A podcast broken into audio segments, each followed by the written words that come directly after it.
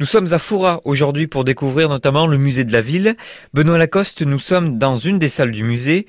Autour de nous, il y a des reproductions, des maquettes, des objets aussi. Vous pouvez nous expliquer où nous sommes? Alors, euh, nous sommes actuellement dans la salle d'histoire balnéaire du musée de Foura, qui se trouve donc dans le donjon du Fort Vauban. Beaucoup de gens connaissent le donjon du Fort Vauban, donc le fort qui est coincé entre un parking et une plage, une superbe plage. Et donc ce donjon a été réhabilité déjà depuis quelques années euh, en un musée qui retrace toute l'histoire de la région. Ici, là, on est dans la salle balnéaire. Qu'est-ce qu'on trouve comme autre salle?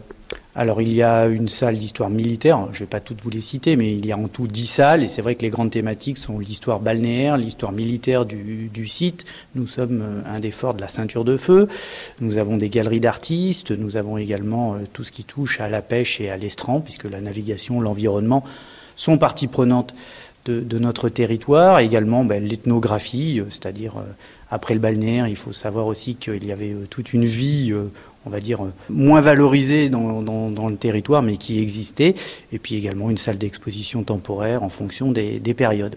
Il y a aussi quelque chose dans ce fort qui est, qui est inhabituel, c'est-à-dire que vous avez réussi à conserver les souterrains.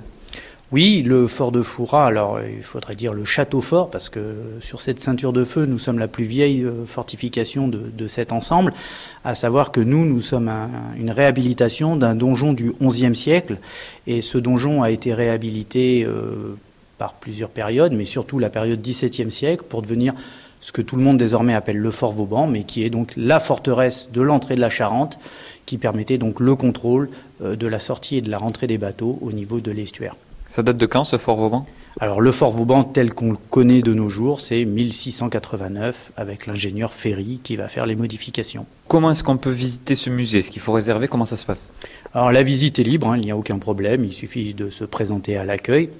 Donc sur période estivale, nous sommes ouverts tous les jours du mardi au dimanche de 10h à midi et de 15h à 18h30 et tous les jours à 14h il y a un départ pour la visite guidée, euh, donc qui concerne les fortifications et les parties souterraines.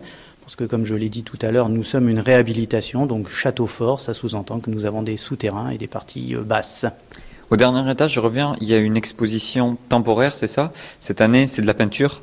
Oui, alors c'est un regard un petit peu particulier sur, euh, sur Foura, parce que les peintres ont tendance à, toujours représenter les lieux très très emblématiques. Hein. C'est vrai que la fortification, par exemple, dans laquelle nous sommes, a été euh, à maintes reprises euh, représentée, mais on a essayé de faire un accrochage avec les amis du musée, quelque chose d'un petit peu décalé, pour présenter aussi un petit peu les... les, voilà, c'est un autre regard sur Foura. Et même si vous n'êtes pas passionné d'histoire, il faudrait venir juste pour la vue. Ah, la vue est superbe, hein. la plus belle vue de la mer des Pertuis, sans être chauvin. Elle se situe ici, et vous avez donc une vue à 360 degrés sur plus de 30 km de rayon. Le musée de Foura est donc à l'intérieur du Fort Vauban, et toutes les informations sont à retrouver sur le site musée-foura.fr.